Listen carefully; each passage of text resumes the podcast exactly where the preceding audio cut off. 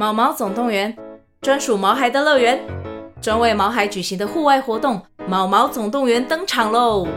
今年春天，带着毛孩出门去，一起在草地上追赶、跑、跳、碰。各位爸妈，带着毛孩们，哔哔，集合，集合！三月二十三号与二十四号，台北大佳河滨公园八号水门，毛毛总动员，专属毛孩的乐园。活动详情请见资讯栏或至 Klook 售票网站。天哪，时间不够，事情老是做不完，怎么办？别担心，就让高校人生商学院每周陪你充充电，找到方法不抱怨。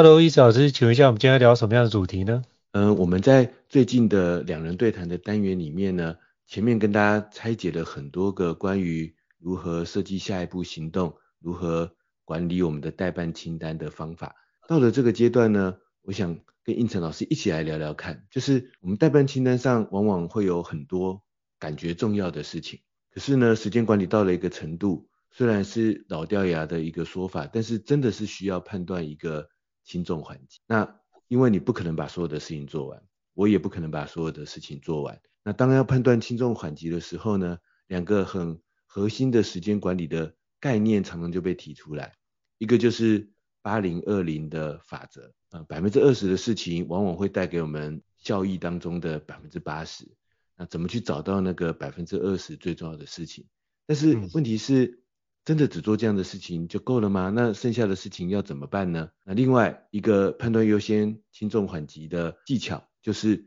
大家很熟悉的时间管理矩阵或者艾森豪的四象限，紧急重要四个象限去判断我们的事情。说不定很多朋友都用过，那说不定很多朋友跟我早期一样，最后都发现所有的事情还是被我归在重要又紧急那个象限，就是你分不出那哪些我可以勇敢的把它放在紧急不重要，甚至。不紧急也不重要，然后就完全在这里面实际操作上到底有什么技巧，有什么方法，然后可以帮助我们真的在我们的工作流程，或者说也连接到我们的生活流程当中，有效的或者说勇敢的去判断出轻重缓急。那这边呢，我想就先来问问看胤丞老师，胤丞老师的事情其实也是非常多，无论是工作、生活，然后家庭、孩子，有很多的专案同时在进行。在判断轻重缓急的时候，因此老师觉得，比如说八零二零这样的法则，对你来说是有帮助的吗？你有没有这样去运用过？有没有带来过什么效果？还是你有什么样的反思呢？我觉得基本上，我觉得刚开始做时间管理的时候，八零二零法则给我很大的帮忙。我觉得这件事情是蛮重要，就是我可以知道说哪些是主要的一个关键的因素，那我觉得是其中一个项目就可以去聚焦在这件事情。但我觉得到现在后期来说，对我来说反而就有点困难，是因为现在可能斜杠的比较多一点，那每个领域或者是每个项目需要做的地方都有八零二零法则，很多时候你要做到好的时候，就不能只在意那百分之关键的百分之二十，因为那可能只有八十分，你可能需要把其他东西兼顾好，才会有所谓九十分或九十五分以上。所以我觉得在一些非常关键的项目里面。比如说，我觉得像教学，这就是我觉得不能 missing 的状态。那基本上就是一定要做到大概九十到九十五，甚至再高一点点的状态，就表示这是一个专业等级的表现。那如果这样的话，八零二零法则对我来说就有点失效。可是也不，可是我觉得基本上我会把它当做是一个心法的原则，就是说我在做事情的时候都会把这件事情去思考一下。就是这是不是一个关键的事情？如果这是一个关键核心的事情的话，那我还是会优先去把它完成这件事情。只是说，我觉得现在工作大部分的时间比例，我觉得不能用八零二零法则来看，是说，因为每一件事情我都把它最重要的事情都拿出来，所以基基本上我现在大部分的时间都在处理的是关键的事情，在每个领域的关键事情。所以我觉得我现在的时间大概百分之八十时间都在处理关键的议题上面。那那些相对不重要的事事情或是议题，我就可以用比如说时间管理矩阵去放。那我就是有心法之后，我就用时间管理矩阵去放说，说这些东西如果我把它归类放上去，大概属于哪一个类别？我就会比如说把一些重要不紧急的事情，就会聚焦在那个环节。那我就会把日象限重新在每个象限里面再去分割，说不同的专案有不同的一个轻重缓急的事情。那我把它放进去，就会形成一个每一个象限里面都有一个矩阵式的一个小的表单，一个小的分类。那我就要去评估每个分类我要花多少时间。我后来就会先处理什么重要紧急的事，这当然没有问题嘛。那再来就处理就是。紧急不重要的事情，因为我发觉就是紧急不重要的事情，如果拖很久，但是它又是关键项目，就会变成是紧急又重要的事情，所以我会优先处理就是紧急不重要的事情。那处理完，那有余裕的时间就赶快处理就是重要不紧急的事情。那如果归类在不重要不紧急，我基本上就会做一件事，直接打叉叉，完全不处理。所以我就会去重新评估一下这件事情需不需要处理。但我觉得这个环节会根据每一季。或是每半年甚至每一年的复盘而会有所改变，所以我觉得这是一个动态式的过程，是在于如果今年度又开启了什么样的新的计划，可能原先对我来说，比如说是不重要不紧急的事情，我可能就把它拉高它的一个重要性，或者是把它的加权指数加强。比如说举个例子，像去年。五月之前，我可能把做 podcast 这件事放在是就是可能是重要但是不紧急的状态，或者是把它放在相对不重要不紧急，因为基本上呃这可能是占着我的生活的部分是一个非常小的区块。可是当我跟伊莎老师决定要做 podcast 的时候，我就要把它提升到就是重要不紧急，或者是把它移到重要紧急的环节去做。所以我觉得根据你的时间上对于这件事的生命历程。来看这些事情的比重，就会知道说你要同时定期去做一个复盘的动作。所以我觉得，如果是用八十二十法则跟时间管理矩阵，比较像是说我心里面有八十二十法则的这样的一个想法，就是我知道每件事情我都必须掌握最核心的关键，优先做。而最核心的关键优先做之前，你必须怎么样？先去厘清到底哪些事情是重要的事情，你必须先全部把它拆解掉。所以我觉得。拆解所有任务可能会是在我们做八十二十法则一个更前面的一个东西，所以如果能够先把内容拆解，然后可以用依照时间的先后顺序把它流程化先排出来，其实我们大概可以掌握大概哪些是核心的关键，然后我们再走过一次，那你就知道说哦哪些是我们特别要强化的项目。比如说举个例子，刚开始我们不会做 podcast 的时候，也是先去请教专家，或是我们去听别人怎么做 podcast，把它的前中后先去理清，然后做 podcast 前。做 podcast 中跟做 podcast 后分别要做哪些事情？起码我先把要做哪些事情先列出来，然后我自己在实际操作完一遍，就知道说，哦，做 podcast 之前我可能知道哪些东西是特别重要的。比如说对我来说很重要的一件事就是准备题目跟访纲，就是知道这个标题要访什么样内容，以及访纲，以及我来宾必须敲好，可能我需要写相关的一个邀请函，邀请来宾确认访谈的时间，然后把访谈连结可能要给听众或是给来宾，这件事情我要做好。那访谈中我就会知道有相关的框架，先确认好，比如说来宾有没有哪些问题是他觉得有难度的，或者是他觉得不好回答，那我们可以做一个调整。那甚至是什么？有没有哪些问题会对来宾比较尖锐，或是不方便回答的？都会请教来宾有没有需要做调整的环节，然后我就依照对方的需求再去做访谈，起码我可以掌握到这件事。那结束之后，我就要去确认答案是不是有完整的录音录到。然后第二部分是。档案是不是有所谓的杂讯的环节？如果杂讯，我就要做什么样的处理？以及后面我如何加配乐，甚至是片头片尾曲，以及我能不能上架以及文案的方式，都必须把它做相关的呈现。所以当我不知道这些东西，我就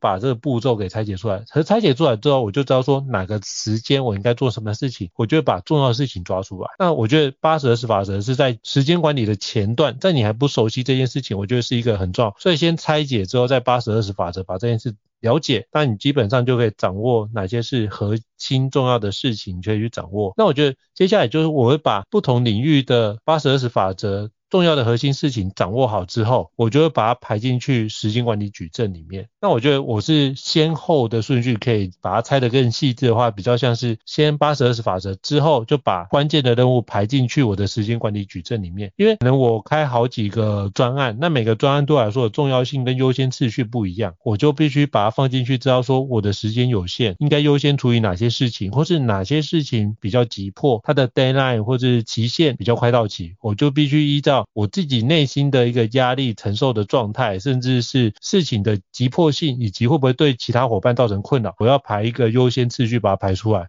所以这时候我再用时间管理矩阵去做的话，我就更清楚知道我哪些事情是。应该赶快优先处理的。那我觉得把时间管理矩阵排出来之后，我就知道说，哇，这个礼拜或下个礼拜，我可能必须要密集处理掉某些事情或某个专案。比如说，哎，可能我们书快出版了，那我可能需要抓紧时间，赶快把书的内容给搞定。那这件事对我来说就是紧急又重要的事情。但如果，哎，一个线上课程可能还有一些时间，比如说半年之后才要推出，那我就可以把它放到是重要但不紧急的状况去做处理，有空来处理就可以。所以我就会 run 就是 rolling 的方式去帮我去动态式的去调整我大概要做的哪些事情，那我也去评估一下事情列出来之后，我会评估一下到底要花多少的时间去做这件事。那如果真的要花很多时间，我就会去评估，好，那我这个礼拜要上课，还有要做其他事情，我有没有余裕可以挪出来去做哪些事？还是说，比如说如果下个礼拜很忙，那 Podcast 能不能有库存可以去先暂缓？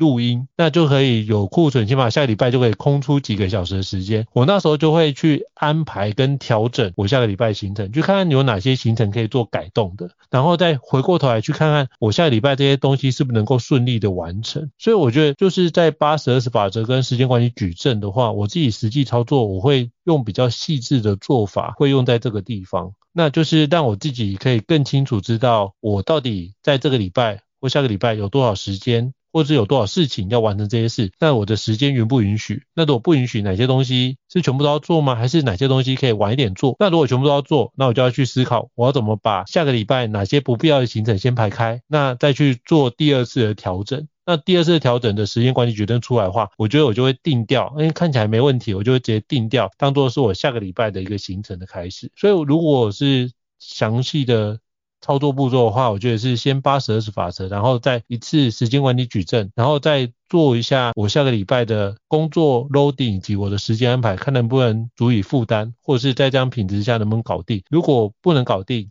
就再做一次的时间管理矩阵，再去做优先次序的安排。那如果可以搞定的话，那基本上就往下展开。就主要是这样，那这是我自己在做的方法，不知道伊子老师有什么样的一个角度或建议，或是你对于这件事有没有什么样的回馈呢？觉得听应子老师的分享，跟我实际看到的例子和我自己的体验啊，我觉得无论如何，我们的时间管理的这四个象限，就是重要紧急区分出来的，有些事情是重要不紧急，有些事情是重要又紧急，有些事情是紧急不重要，有些事情是不紧急不重要。无论如何，这个四个象限，我觉得对大多数人来说，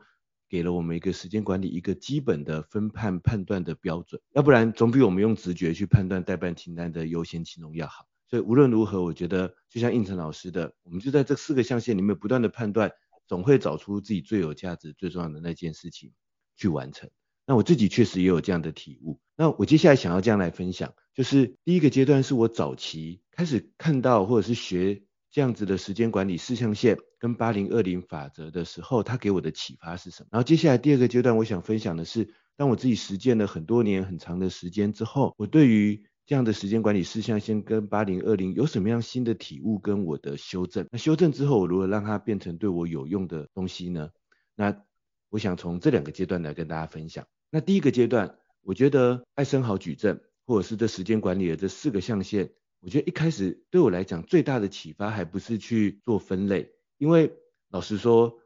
我在用四象限做分类的时候，很多时候跟大家一样，就会把所有事情都不知不觉就一直丢在重要又，因为每件事情看起来就是很重要又紧急。但是呢，我觉得那时候我仔细去阅读这样子的他的文章跟这个很多案例之后，我觉得最大的一个启发是其实是紧急不重要的那一块，就是他给了我一个很重要的提醒，是我们没有意识到有些事情现在。还没有进入紧急的状态，但是它很重要。就像应成老师刚才提到的，它或许是下半年或者是明年的一个线上课程，可是现在的我必须为它做一些准备，必须为它做一些思考。我不用花那么多时间，可是我现在应该花一些力气去做它，去给它累积一些有效的这个成果。我们要意识到，我们必须关注那些重要不紧急的事情，甚至像在史蒂芬·科维的书里面，他甚至觉得我们应该先去做紧急不重要的事情，因为那对我们来讲才有更长期的效益、更长期的成果。这可能违反我们工作的直觉，但是我觉得。我那时候刚开始接触这样的四象限的时候，我觉得这是一个很棒的提醒。因为当我们一直在做重要紧急或者是紧急的事情的时候，我们其实在陷入一个恶性循环，就是重要的事情我们都等到紧急才做，那这样就是一个恶性循环。你所有的事情都在一个没有弹性、最后的截止期间你才开始。那这个四象限提醒我们，有些事情它现在还在重要不紧急的状态。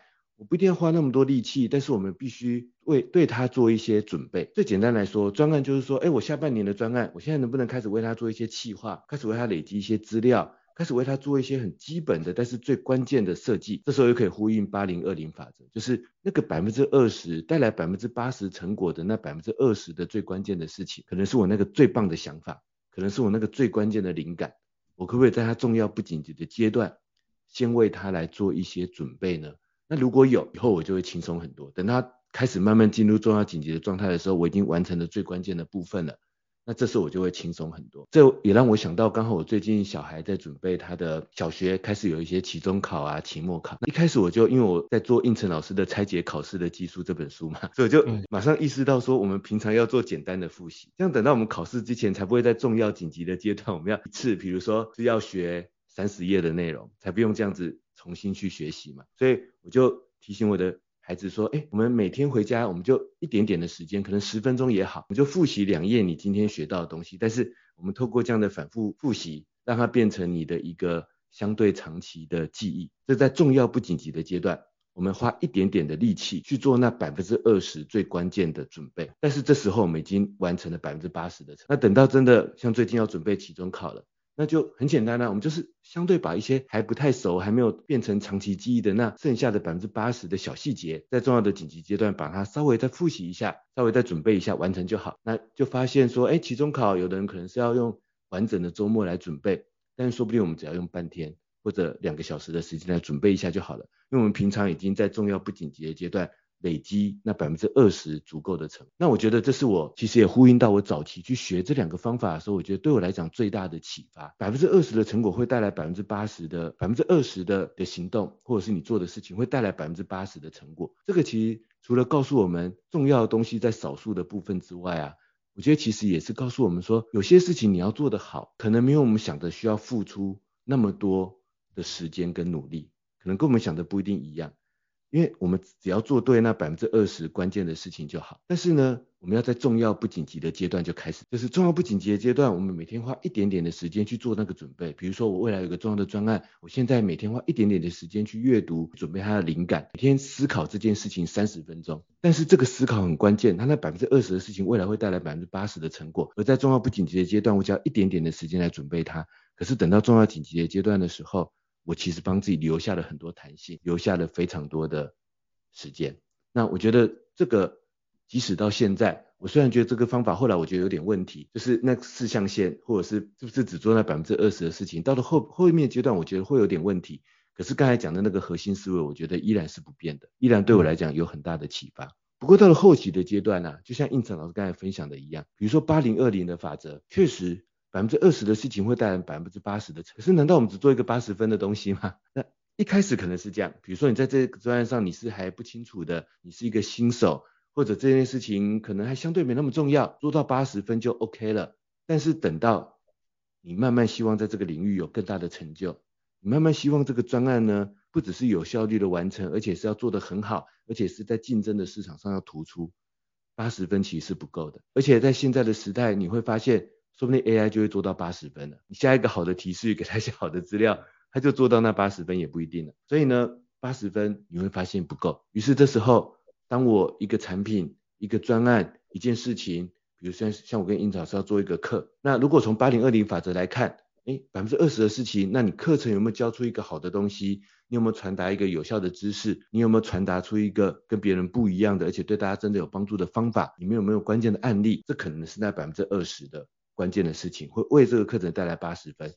可是我相信我跟胤丞老师有这么多年的课程经验，我们都会知道，这样的课程推出去就会成功吗？很难的，因为等到课程的当下，学员的状态，学员如果没有学习动力怎么办？如果这个课程时间很长，你如果让他们随时保持着很这个热情的这个动力去学习，那在这个过程中，你就会发现需要去注意那剩下百分之八十的细细节，你才会在这个竞争的市场上跟别人出现一些不一样的东西，而且会变得更加的突出。那你要做一个产品，如果这是一个竞争的市场，你就不能只做到八十分啊。这时候你做百分之二十的事情，你就发现不够，你还是得做完那百分之八十的。剩下的百分之八十的细节，那所以，但是但是这时候，我觉得我们可以去思考一件事情，就说，哎，那你说，那那最后还不是要做百分之百？但是我觉得我们还可以这样去想，八零二零法则还是告诉我们一件事情，就是说，但是我们以为的剩下的细节真的是细节吗？我的意思是，八零二零法则告诉我们，我们做任何事情，我们要去思考背后这是不是一个有效益、有成果的这个事情。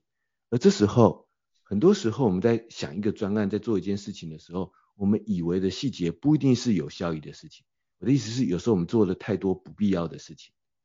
就是它甚至不是那百分之八十的细节，它是那那一百分之外的事情。然后，但是我们反而花了很多时间在做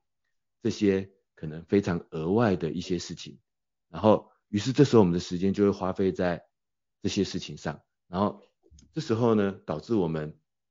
以为自己做了很多细节，结果最后。这个专案还是无法有效的成功，所以到了后期，我觉得我的思考反反而会变成变成这样。八零二零法则其实提醒我们说，假设我们现在有一个专案，有一个目标要做得好，我们一定要先去判断，确实要先去判断那百分之二十最关键的成果到底是什么。而现在如果我时间不够，或者在初期的阶段，我绝对是先做那百分之二十最关键的成果，先把那个最关键的成果做出来。然后先有这一个核心的内容，比如说，当我要跟一个作者合作一本书的时候，无论如何，可能不是写出一这本书，而是说，我们先想清楚这本书最核心的那个方法论是什么，先做出这本书最核心的那个设定，然后我们先把这个做出来。可是只做出这个，它不会成为一个好的这个书籍的产品啊。所以这时候，我们还是开始慢慢的，当我们先完成了百分之二十的过程当中，我们会开始慢慢的需要去完成剩下的百分之八十的细节。可是这时候可以去开始去分判，但是剩下的细节里面，哪些细节对我的那百分之二十的成果真正是有帮助的？是跟那百分之二十的那百分之二十的事情，跟我最后要聚焦那个关键成果真正是有关联的细节，我才去做。那剩下的细节或许它就是多余的，它是我应该排除在那。我要做的一百分之外的其他的事情，我觉得这是到了后期八零二零法则给我的一个提醒，就是随时去想自己在做的事情到底有没有呼应我想要完成的那个最关键、最有价值的成果。那所以呢，我觉得可以从八零二零法则去思考几个阶段，就是第一个，我们一定先做百分之二十的事情，那百分之二十的事情是最关键的，可以带来百分之八十的成果，因为我们很多人很多时候。是先做剩下的细节，于是最后没有时间去做那百分之二十的关键的事事情。我觉得很多人的这个模式会变成是这样子的，所以我们如何找到那百分之二十最关键的事情呢？这还是很重要的，我们必须去先做它。然后到了第二个后半部的阶段，我们就要去思考剩下的细节，我们还是必须完成，因为我们要让它变成九十分、一百分。但这些细节里面，哪些跟我的核心成果是真正正相关的？我随时用这个成果的角度去判断它，那我觉得这样子八零二零法则随时在我们的思考逻辑当中会带给我们更好的一个时间管理的效果，因为毕竟我们的时间有限。那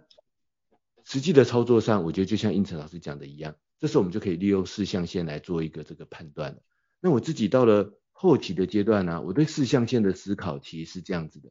就是我觉得它其实不一定是。帮助我们说，因为我们通常在运用时间管理的四象限的时候，比较像是说，呃，我们现在有很多事情，那我这很多事情，我要怎么把它放入这四象限来判断我现在该做什么事情呢？嗯，我觉得如果是这样子做啊，最后我就会发现，无论你怎么分类，你都还是会发现你的事情很多，然后最后做不完。所以我自己现在对四象限的体悟是，它不是用来排啊，我今天有一百件事情，他如何放入这四象限，然后让我找到最重要的事情是什么？这样子做永远都是来不及的，所以我觉得时间管理四象限有点像是胤丞老师刚才说，他对我来说比较像是一个流程的思考。那我自己呢，主要把四象限我给它一个重新的定义，大家听听看，你也可以参考一下我的做法，或者看你要怎么去修正。四象限有一个象限叫做重要不紧急嘛，我通常把重要不紧急叫做专案前期，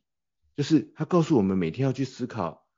现在有哪些专案是前期阶段，那我们现在该做什么？然后四象限有一个阶段叫做重要紧急嘛，我通常把它称作专案后期，就是我每天一定也要顾及到一些专案后期需要做的事情。然后四象限有个阶段叫紧急不重要，我把它称为意外跟琐事。就是专案一定有一些小意外，然后专案有一些临时差出来的这个琐事，那这时候呢，有些可以做，有些不一定要做，但是我的原则就是这种事情就是保持安全，就是保持着说，我必须做到那些他要推进专案这些一定要去做的，那他对推进专案没什么帮助的，我就可以暂时放下，但是在一个保持安全的阶段，就是不会因为我不做而导致这个专案最后，比如说因为某个细节导致这个专案。就失败了。那这个是紧急不重要的事情，我现在给他的一个定义。然后至于所谓的不紧急不重要的事情呢、我现在给他的定义是，因为我觉得人很难判断说不紧急不重要，因为一旦你想到，一旦有人交办给你，你一定觉得他要不就紧急，要不就重要嘛，怎么会有不紧急又不重要的事情呢？我觉得一般人很难去做出这个分类，所以我现在把不紧急不重要的事情，我给他一个新的定义，叫做。负效益的事情，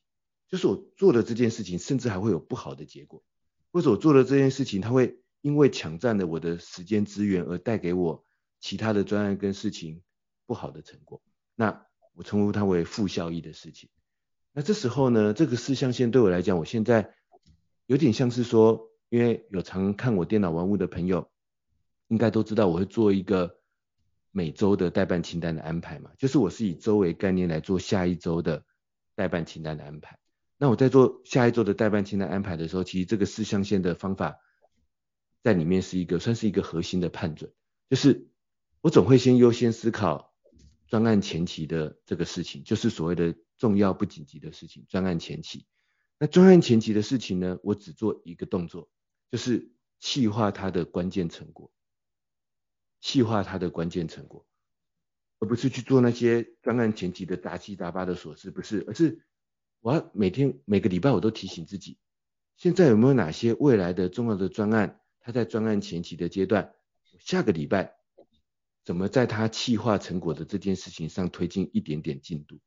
比如说就像刚才我呼应应成老师的那个例子，假设我是未来要规划一个线上课程，可能要有一年，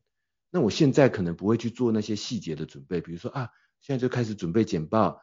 现在开始就去规划课程的一些案例或者是教学方法，我可能不会去做这个动作，因为做这个动作对我来讲，它确实很容易浪费时间，而且说不定以后的计划改变了，我现在多做的这些案例就是等于是白花时间了嘛，所以这个就是不要去做那百分之八十的事情，我觉得这没有错。可是这时候啊，我们要去思考重要不紧急专案前期的事情，它有一件事情一定要做，而且现在就要开始做，那就是企划成果，随时去想我现在这个。未来的这个线上课程，这个专案产品，到底它的最核心的竞争力是什么呢？它那个最重要的灵感，我想到了没？没想到，我下个礼拜就每天花个三十分钟想一下，然后看看能不能慢慢慢慢逐步的找到那个最重要的想法，最重要的竞争性，然后或者方法论中最重要的那一块，你的产品里面最重要的那一个有竞争力的功能，或者有竞争力的特色。然后利用这个专案前期的阶段，先把它做出来。这个是我现在对于四象限这个阶段我的一个判断，就是那些我想要做的年度目标，我想要做的重要的专案，现在这个阶段，它在专案前期，我怎么去企划出那个最有价值的成果，我来做这件事情。但是它通常不用花太多时间，因为它一定不需要做琐事，它一定不需要做很繁杂的事情，它通常是在一个思考的阶段，然后我只是要找到那个关键点。那这时候你就觉得，哎，你不用花那么多时间，但是你顾及它，而且你这个顾及会产出未来百分之八十的这个价值。然后，但是你还是必须做那些专案重要紧急的事情，那就是专案后期。可是如果我们在这个流程当中，我专案前期就随时在累积出那个最有价值的成果的时候，到了专案的中后期，我就是让它能够推进执行的进度就可以了。就是保持执行的进度的推进。比如说我在专案前期的阶段，我把书的最核心内容已经做完了。那到了专案中后期，我就是只是说啊啊来进行校稿，然后把书开始排版完，那这个就是保持进度，保持的进度，然后但是你做起来比较没有压力，因为最核心的部分已经做完了。我现在就是保持进度，让它慢慢的产出，让它慢慢的生产完成。但是呢，我要去顾及这一个生产的流程，让它持续的去做推进。然后接下来有一个紧急不重要的事情，那通常他们就是可能对于专案相关，可能还是会遇到一些意外，有一些这个临时的琐事。那这时候我觉得在这个阶段的事情呢、不太可能全部做完，就是在真实的职场里面琐事真的太多了，不太可能全部做完。但是这时候我就去选择去做那个保护专案安全的事情。就是你去判断说，这些琐事如果不做，这个专案未来会不会有很大的风险？这个琐事我虽然时间不够了，然后但是如果他不做，对这个专案的接下来的推进会有很大的阻碍。那这时候我就这个紧急的事情我还是必须去做。但是如果说这件事情我今天暂时先不做，之后再说，他对专案的风险没有那么高，我的专案还是在一个安全的状态。但是我今天时间不够了，那这个就是在这个阶段我可以先暂时暂缓的这个事情。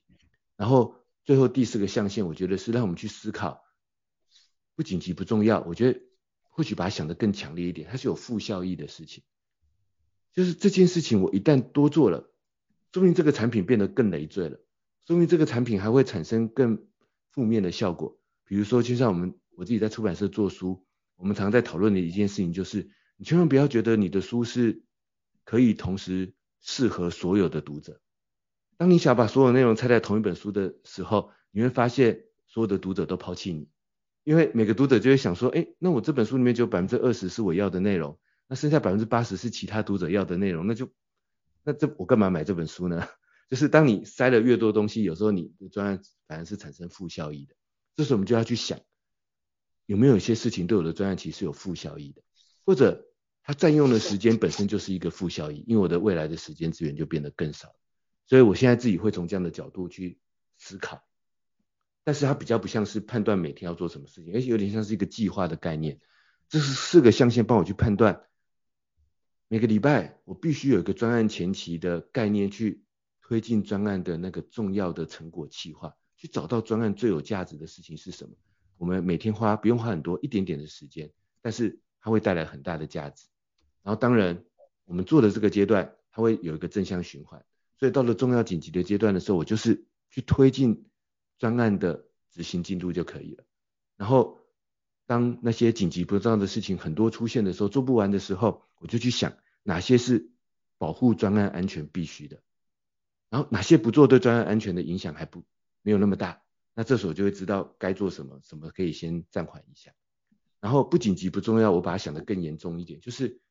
多去思考有没有一些我觉得要做的事情，其实有可能是负效益的。那这时候不只是要放下，而是绝对要告诉自己，我不要去做它，要不然对我的专案是不是来产生更多负面的这个效益？这是我现在到了自己这样实践了很多年之后，我对于这样的事象线，我自己有一个自己的重新的定义跟判准，也提供给大家思考。嗯、那不知道应成老师有没有什么样的回馈跟想法呢？我觉得刚刚伊斯老师把很多内容讲得更细致，我觉得这也是一个非常棒的一个做法。那只是我我刚想到，就是你的做法让我联想到一件事，就是在专案管理里面有个叫做 MVP，就是我们有一个最小可行的一个产品这样的一个内容，叫做 Minimum Viable Product。就是其实我觉得刚刚的八十二十法则，其实就是透过如果要让这件事情能够顺利推进，我需要做哪些事情。或是我需要哪些功能，所以其实你是透过 MVP 这样的一个概念，然后先付诸实践之后，然后接下来是好，那我做完一遍，我大概有一定的经验值了。好，那接下来是我如何迭代优化它，让原先可能只做百分之六十，那我可不可以做到百分之七十，做到百分之八十，然后慢慢把那个流程的细致化做好。我觉得可以，如果可以用迭代的角度来思考八十二十法则，是说。我上次做完的内容有没有哪些环节是我觉得还做得不够好的？我先把那不够好的点抓出来。那不够好的点抓出来之后，我就用八十二十法则来看，那这几个点里面有没有哪些是相对关键的重要点？那我就可以知道，透过这个方式帮我做一个优化跟改善的方式去做推进。我觉得八十二法则也可以用这个角度去诠释，那它就可以当当做是一个我们迭代优化的一个过程，每次都掌握一个最核心的关键去做。那我之前呢也看过类似的文章，就看过一个叫做那个克里夫兰医学中心，那他们的执行长叫 Dr. Delos 哦，那他很特别，就是那间医院呢非常的大，然后心脏外科也是非常非常强。那可是呢，大家都不想去那间医院看，是因为觉得那个医生呢高高在上，然后都没有服务的精神，所以他们医院的评鉴都很差。就这个执行长接手了三年到五年的时间，就让这间医院从满分五十五分的一个分数，然后五年左右就转换到九十几分的分数。就是他去看一下流程，被大家抱怨最多的是哪件事情，他就先处理被抱怨最多的那个流程。他去看看这个到底发生什么问题，去细部的去调整这件事情。然后今年就抓五个重要的问题，明年呢再去根据大家的客诉的回馈，再去把最重要的五个问题抓出来。那其实如果你能够这样持续改善几年，发觉大部分的问题都会出现在。就是就如同八十二十法则，百分之八十问题都出现百分之二十关键原因上。那你每年都这样解决之后，其实解决三五年，你会发觉成效非常显著，因为把大部分的问题都解决掉了。所以我觉得同样的概念，我们可以用在我们自己的专案上，或者用在自己工作上，并不是说我们只聚焦在百分之八十的内容，或者百分之二十的内容，然后做出百分之八十效益，就只做到这边。没有，你要不断的优化跟迭代，你就可以去思考。嗯，剩下的百分之八十有没有哪些相对重要的项目可以帮助我把我目前做的成果做得更好？但你这样优化个一段时间之后，你会发觉你的内容就会迭代得非常好。就像之前我好朋友火星爷也跟我讲过一句话，我觉得一直印象很深刻，就是他说：胤丞，当你在开发新的课程的时候，千万不要要求自己第一次就要讲好。你要想的是，假设这个课程你要讲一百次，那你在中间每次都做调整，到一百次的时候能不能讲好？如果都能够讲好，代表什么？你中间做了非常多的优化跟改变，所以相信我，你就一定可以在第一百次做到非常非常好的状况，甚至什么，你只要迭代个十次、二十次，应该就已经得到非常好的成果，所以不用到一百次的状况。所以我觉得用八十二十法则，可以把它用在如何去改善跟迭代这个角度的项目的话，其实就看看我们怎么样去。变得更好，从 A 到 A 加的一个状况，我觉得这或许可以用八十二十法则来帮助我们去做有效的去推进。那这样子有了之后，我们再把这件事情都把它放到时间管理四象限的角度去看，用改善的方式来看，哪些东西是我们可以用改善的方式把它放到时间管理矩阵里面去看。那我们原先都是用待办清单去看，可是如果我们反过来是说，那这些东西都是我们要做调整跟改善的话。那我的四象限又会长什么样子？可能又不太一样哦。所以我觉得你换个角度来思考之后，我们就再把这些内容再整理进去我们原来的时间管理矩阵里面去。那你就可以把它变成是什么？就是待办清单有我现在持续做可以有正向推进的，或者是哪些东西我需要做个改善跟转换。就可以让我们的四象限的矩阵有更多的细致的分类，跟更多细致的内容，知道说我不只是往前进，我不只是进攻，我也可以做防守，防守就是改善，或是我不只是赚钱，我也可以 cost down。我觉得这种两个角度来看，或许可以让我们的时间管理矩阵用得更细致，用得更好。那不知道伊嫂老师对这边有没有什么样的一个 feedback 或者什么样的建议呢？非常赞同印子老师的这个回馈，我觉得印子老师的这个回馈非常棒，而且把它。呼应到一个迭代复盘这样子的流程当中，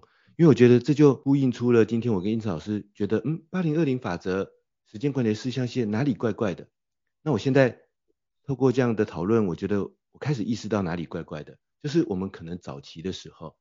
我们把它当做是一种怎么让我们少做一点事情的方法，就说，哦，我们我们想说啊，看到八零二零法则，看到时间管理四象限分判重要性，然后要排优先顺序，我们脑中想的可能是说，哎。像我是不是可以少做一点事情呢？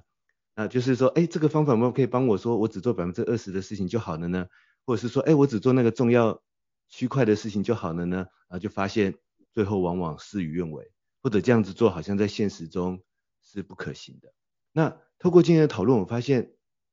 啊，原来它不是说啊，透过这样的分类，所以我们就开始少做事情了，可能不是这样子的。而是说，比如说八零二零法则，像我跟应成老师刚才讨论的，它其实是一个告诉我们要怎么从最关键的事情开始迭代、开始复盘、开始修正的流程。那我们先去做那百分之二十的，以创业的角度来说，就是 MVP 的产品。那以专案跟目标的角度，就是那未来可能带来最有价值百分之八十价值那百分之二十最关键的部分会是什么？我们在这个环节里面先做一个测试，先做出一个阶段性的小成果来测试看看。但是这样做出来之后，它毕竟就是只是一个小成果嘛，就算只有八十分也还不够。但是我们就在这个小成果上不断的迭代、不断的优化、不断的修改。这时候就是慢慢的，咱把剩下的百分之八十的细节也做完。只是这时候我们在做剩下的百分之八十的细节的时候，我们是呼应着一开始百分之二十最关键的事情去做，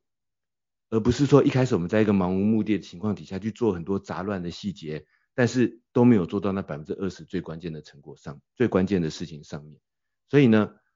八零二零法则，我们实际上把它想成是一个迭代的过程，它让我们先去找到。先去测试出那百分之二十最关键的成果之后，我们在这个成果上去累积、去迭代、去不断的最佳化。那后面的细节还是需要修正的，只是我们用呼应那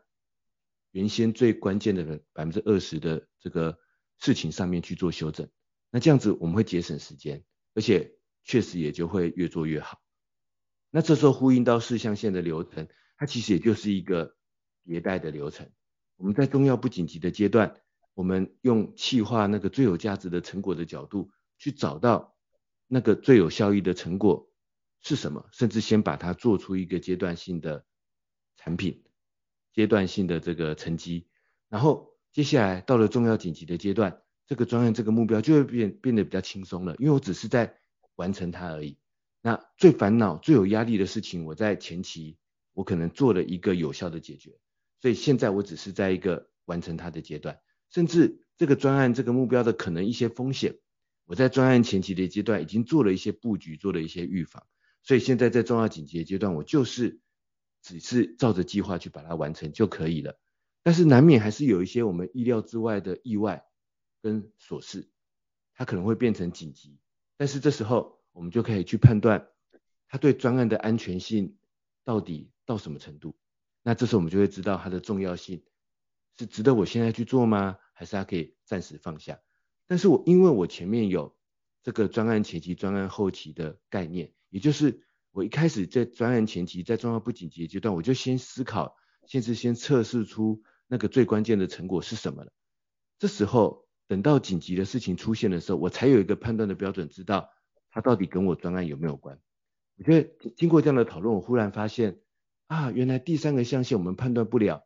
是因为我们没有在专案重要不紧急的阶段先去做那个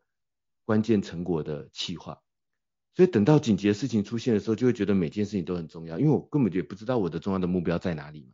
所以我的第三个象限我就变得无法判断了。可是如果前面两个象限重要不紧急、重要紧急这个流程我是照着这个顺序跑出来的，已经做了一个迭代了，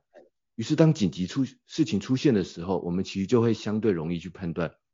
这是不是真的跟我的专案有关？这对真的专案专案的安全性的风险性的影响到底有多大？那这时候我就会更容易的判断第三个象限，甚至我们会更有勇气，然后而且更精准的去知道那个第四个象限不紧急不重要，甚至有负效益的事情